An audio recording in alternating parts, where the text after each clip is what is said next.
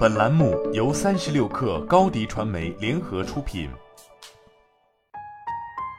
本文来自三十六氪神译局。在过去七十五年的时间里，商业工作的性质已经发生了根本性的变化，但组织并没有相应的转变。在较早时代，企业无论是制造工厂，比如汽车公司，还是服务工厂，比如银行，大部分的工作都是发生在工厂里面的。在那个早期时代，位于工厂之上的是一个典型的小型管理基础设施，其构成主要是彼得·德鲁克所谓的知识劳动者。时间快进到现代公司，随着规模的急剧扩大，企业增加了许多营销人员、研发组织、财务结构以及人力资源部门，写字楼变得越来越大，以至于在大多数大公司当中，坐在写字楼里的工资要比待在工厂的高得多，哪怕是核心制造商的情况也是如此。这就引出了一个问题：那些坐在写字楼里的人是干什么的？他们既不生产产品，也不向客户提供服务。相反，他们制造的是决策，决策是他们的产出，决定该研究什么，怎么组织销售，在营销上花费多少，与谁合作，到哪里扩张。管理基础设施最好的比喻是一座庞大而昂贵的决策工厂。本质上，项目型的工作被定义成是乏味的，效率非常低。项目来了又去，当多个项目同时凑到一起时，需求也会达到顶峰。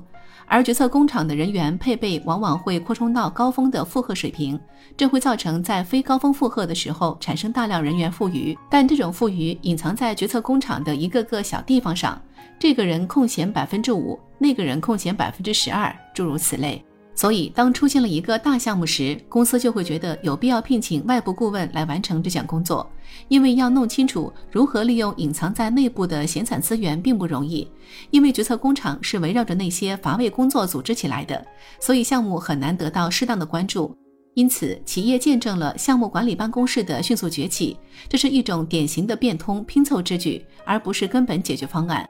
具有讽刺意味的是，尽管项目其实构成了决策工厂的主要工作，但却需要特别关注才能完成，因为以事务性工作为中心的组织会阻碍项目的完成。处方很简单，围绕着项目来组织决策工厂，完全消除对 PMO 的需要，需要聘请外部顾问的情况将大大减少，因为内部就可以搞定，而知识工作者的生产力将大大提高。在项目型的决策工厂里，成员将拥有与其资历相称的岗位级别，以及表明他们在当前负责或从事的项目中所担任角色的头衔。在工厂里，头衔与你的固定工作是一致的；在决策工厂里，头衔表示级别以及所负责的永久实体，前者可以是 CEO、EVP、SVP、VO、Director 等，后者可以是 HR、财务、北美分部、欧洲分部、电子产品业务线、可持续性等。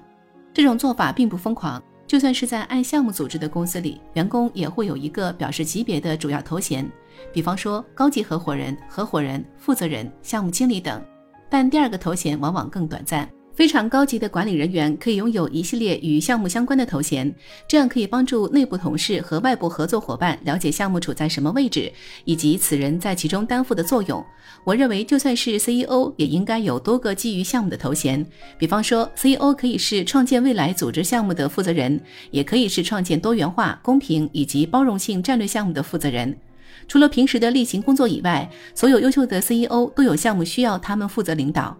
组织战略需要变革，朝着以项目为中心构建，这是不可避免的。当前对支持工作者或决策工厂的组织方式，根本上来说是不合时宜的，甚至是愚蠢的。不过，与生意是如何做成的大多数惯例一样，这种转变也将需要很长一段时间。这对于埃森哲、德勤、麦肯锡等公司来说是极好的，因为在可预见的未来，对他们项目型资源的需求仍将保持强劲，但决策工厂的生产力还会继续增长乏力，冗余的 PMO 将不断涌现。尽管必然会遇到阻力，但投身到这场变革是一件好事。要我预测的话，在这方面，谁要是落后了，会很危险。好了，本期节目就是这样，下期节目我们不见不散。你的视频营销就缺一个爆款，找高低传媒，创意热度爆起来，品效合一爆起来。微信搜索高低传媒，你的视频就是爆款。